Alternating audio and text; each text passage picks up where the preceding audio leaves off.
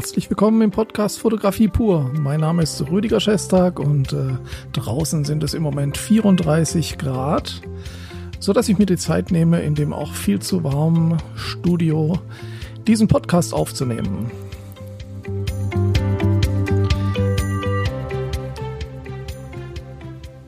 Ja, das ist die 40. Folge, also wir steuern auf ein kleines Jubiläum zu und ich freue mich, dass Sie auch wieder dabei sind beim Podcast. Heute mal wieder ein Thema aus der Praxis, aus dem Leben eines Fotografen. Sind Sie fotogen? Ich weiß nicht, ob Sie sich die Frage schon mal gestellt haben oder ob Ihnen die Frage gestellt wurde. Fotografen sind ja normalerweise etwas kamerascheu. Zwar nicht, was Kameras selber anbelangt, sondern etwas scheu gegenüber dem vor der Kamera stehen. Ich behaupte, ich habe Fotografie gelernt, um nicht vor der, vor der Kamera stehen zu müssen. Sage ich zumindest öfters mal, um die Leute ein bisschen aufzuheitern bei Shootings. Und äh, der Begriff Fotogen, der ist ja ein ganz geläufiger Begriff und eigentlich auch ganz klar, was damit gemeint ist. Fotogen sein heißt auf einem Foto gut aussehen. Aber da steckt noch wesentlich mehr dahinter und darum geht es heute.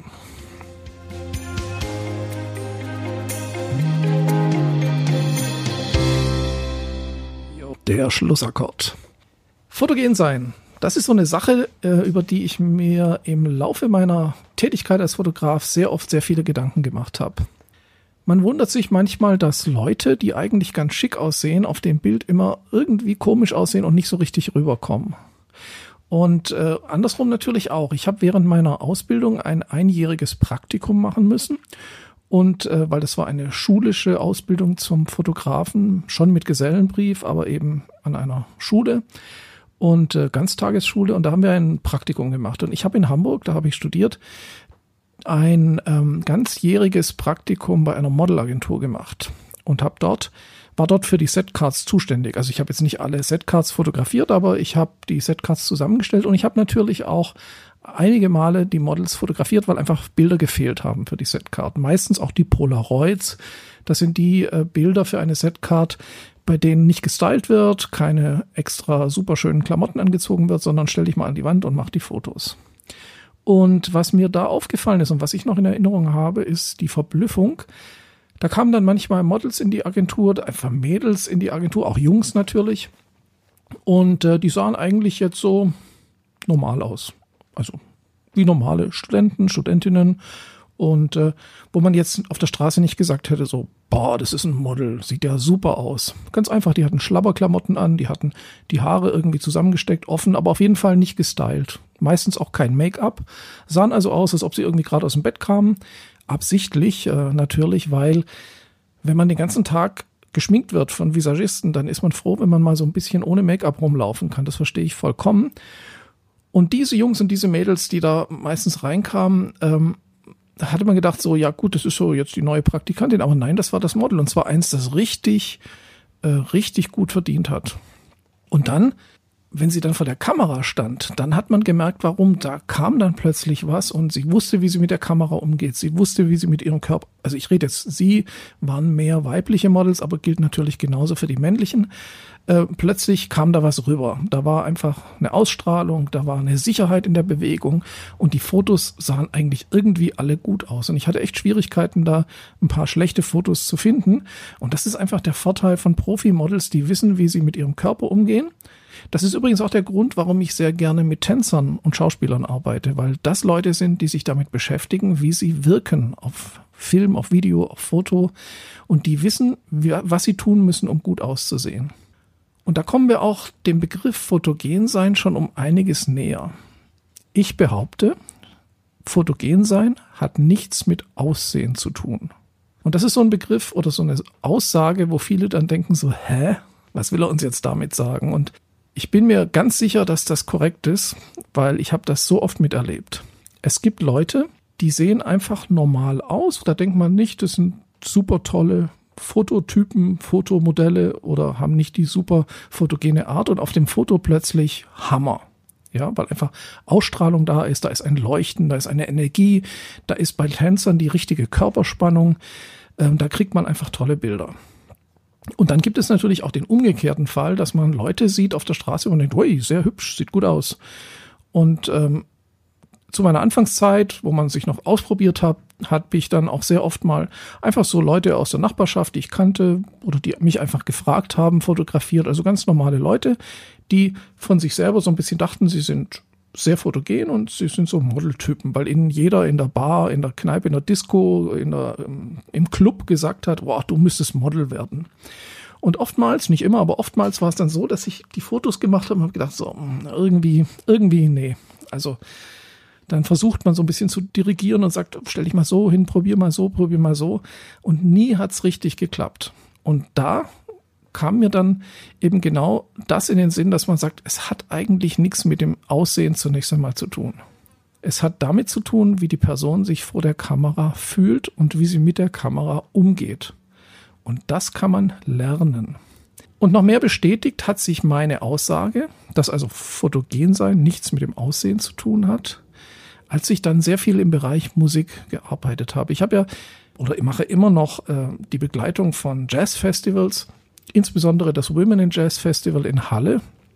Da bin ich schon seit 14 Jahren der Festivalfotograf. Da hat man es mit Musikerinnen zu tun, die natürlich auch auf der Bühne stehen und präsent sein müssen. Und es gibt Musikerinnen, ähm, wo ich sage, da bestätigt sich mein Spruch vollkommen. Ich kenne zum Beispiel mindestens eine Jazzmusikerin, die richtig gut gebaut ist, recht füllig, so wie man sich es dann auch vorstellt. Und wo man denkt so, hm, jetzt habe ich eine Herausforderung, die zu fotografieren, weil man ist es ja gewohnt, dass Modelle dünn sind und schlank und schlaksig und so weiter.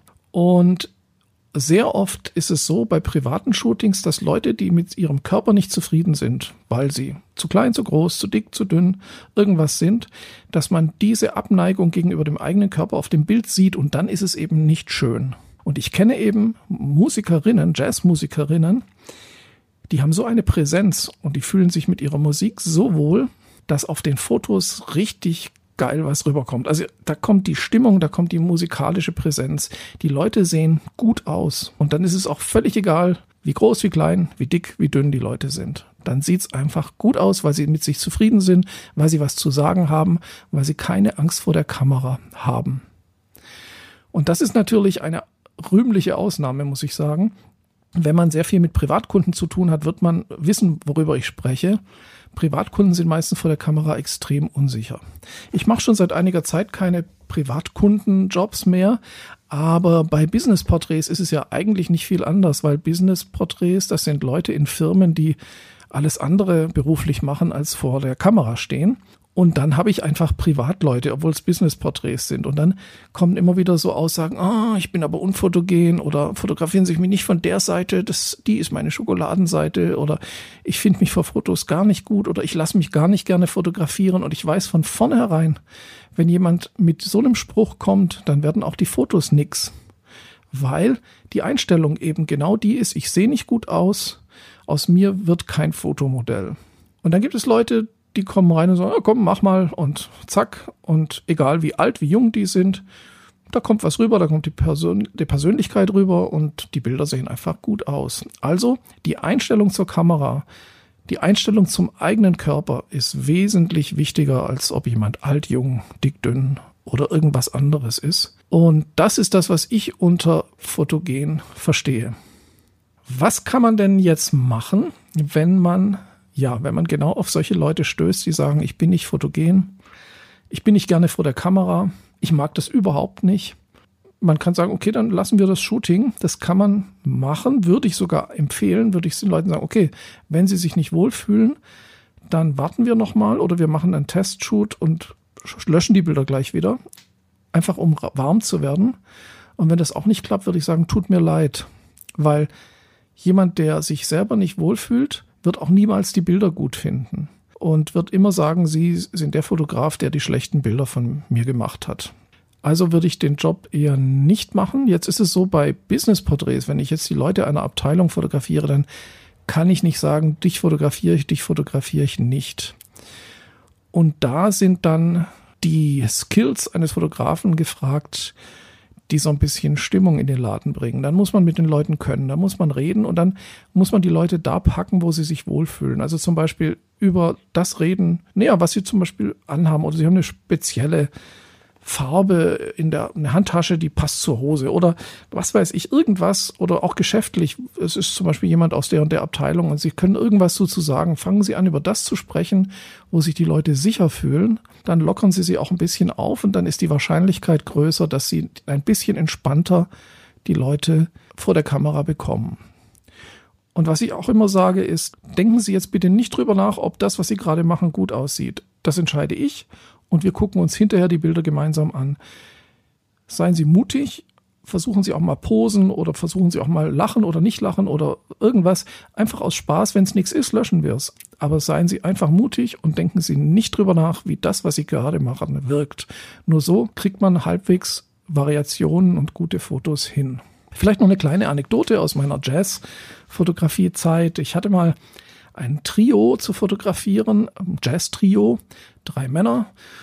Und äh, die kamen zu mir ins Studio. Und äh, was ich ja überhaupt nicht mag in der Musikfotografie, sind so diese Bilder, Porträtbilder, wo jemand so die Trompete neben seinen Kopf senkrecht hält oder das Saxophon so halb am Mund so gestellt, irgendwie so, so hindrapiert. Äh, genauso wie ich das nicht mag, wenn Fotografen Fotos von sich machen, wo sie eben die Kamera am, am Auge haben. Ähm, das sind Bilder, die finde ich viel zu klischeehaft und die will ich nicht. Das heißt, ich will die Leute locker haben. Jetzt kamen die Leute ins Studio und fingen an mit diesen Klischeebildern. Soll ich die Trompete so halten? Sag ich, um Gottes Willen, mach alles, leg die Trompete zur Seite. Ich will nur dich fotografieren, ich will nicht solche Klischeefotos. Aber man hat halt gemerkt, dass sich die Jazzmusiker im Fotostudio unwohl fühlen, weil das ist eine Welt, die sie nicht kennen. Und ähm, deswegen mache ich lieber Fotos, Backstage bei Konzerten, weil bei Konzerten, das ist die Bühne, die Musikbühne. Da sind die Musiker in ihrer Welt, da fühlen sie sich wohl und da sind sie sich sicher. Also so ein bisschen, die haben so eine Sicherheit, einfach, das ist ihre, ihre Wir quasi. Und wenn man dort Fotos macht, werden die automatisch schon viel entspannter. Jetzt bei diesem Fall mit den drei Musikern konnten wir leider nicht auf eine Bühne gehen. Wir mussten das im Studio machen. Dann habe ich gesagt, Jungs, ich gehe jetzt mal schnell zur Tanke und hole ein Sixpack Bier. Es ist so warm hier, ich muss was trinken. So, dann, oh ja, wir gehen alle mit. Dann sind wir wie so drei, wie so vier äh, kleine Jungs äh, oder Jugendliche so zur Tankstelle gedackelt, haben Sixpack Bier geholt, haben uns tierisch über das Bier gefreut. Dann sind die im Studio zusammengestanden, haben ein Bier getrunken, haben gelacht, haben geschakert, haben mit den Instrumenten Blödsinn gemacht und ich habe nebenher fotografiert und ich habe so geile Bilder rausbekommen. Also die Leute bei dem packen, was ihnen Spaß macht, wo sie sich sicher fühlen, wo ihre Welt ist. So kann man zumindest einige der Menschen zurückholen und auch fotogen machen, wenn sie denken, sie sind nicht fotogen. Es gibt, es gibt harte Fälle. Also es gibt meistens, ja, also es ist sehr klischeehaft, aber es ist leider oft so, also ich möchte jetzt da nicht irgendwie irgendeiner Altersklasse oder irgendwie auf die Füße treten. Ich habe hunderte von Porträts gemacht und in Firmen sind sehr oft Frauen und Männer, aber mehr Frauen eigentlich im Alter so ab 40. Sehr schwierig. Weil wenn die sich in den Kopf gesetzt haben, ich bin nicht fotogen und ich mag das nicht, dann kann man auch nicht charmant, manchmal schon, aber nicht immer charmant irgendwie das Ganze hinkriegen. Und wenn die sich das fest in den Kopf gesetzt haben, ist es in dem Alter manchmal sehr schwierig. Das ist einfach, das ist einfach meine Erfahrung. Wenn Sie andere Erfahrungen gemacht haben, natürlich sehr gerne. Ähm, wie gesagt, ähm, es gibt auch junge Leute, die sich nicht davon abbringen lassen, unfotogen zu sein. Aber ich denke, ich konnte Ihnen jetzt ein bisschen einen Überblick über das geben, was ich als fotogen empfinde. Und dass eben fotogen, dass man das den Leuten auch sagen muss, äh, fotogen, äh, was mit der Einstellung zu tun hat. Und dann dann könnte eigentlich sehr vieles viel einfacher sein, weil wenn die Leute dann merken, sie müssen einfach nur sich, selb sich selbst sein, um gut auszusehen auf dem Bild, dann hat man vielleicht schon die Hälfte der Strecke zu dem guten Foto geschafft. Ja, ich bedanke mich, dass Sie dabei waren. Wir haben schon wieder 15 Minuten gequatscht, beziehungsweise ich habe gequatscht. Aber ich hoffe, es hat Ihnen ein bisschen was gebracht und hat Ihnen den Blick auf das Thema Fotogensein ja, ein bisschen erweitert, vertieft oder neue Einblicke gegeben. Danke fürs Zuschauen aus dem Podcast Fotografie pur und aus dem X-Lab Rödiger Schestag.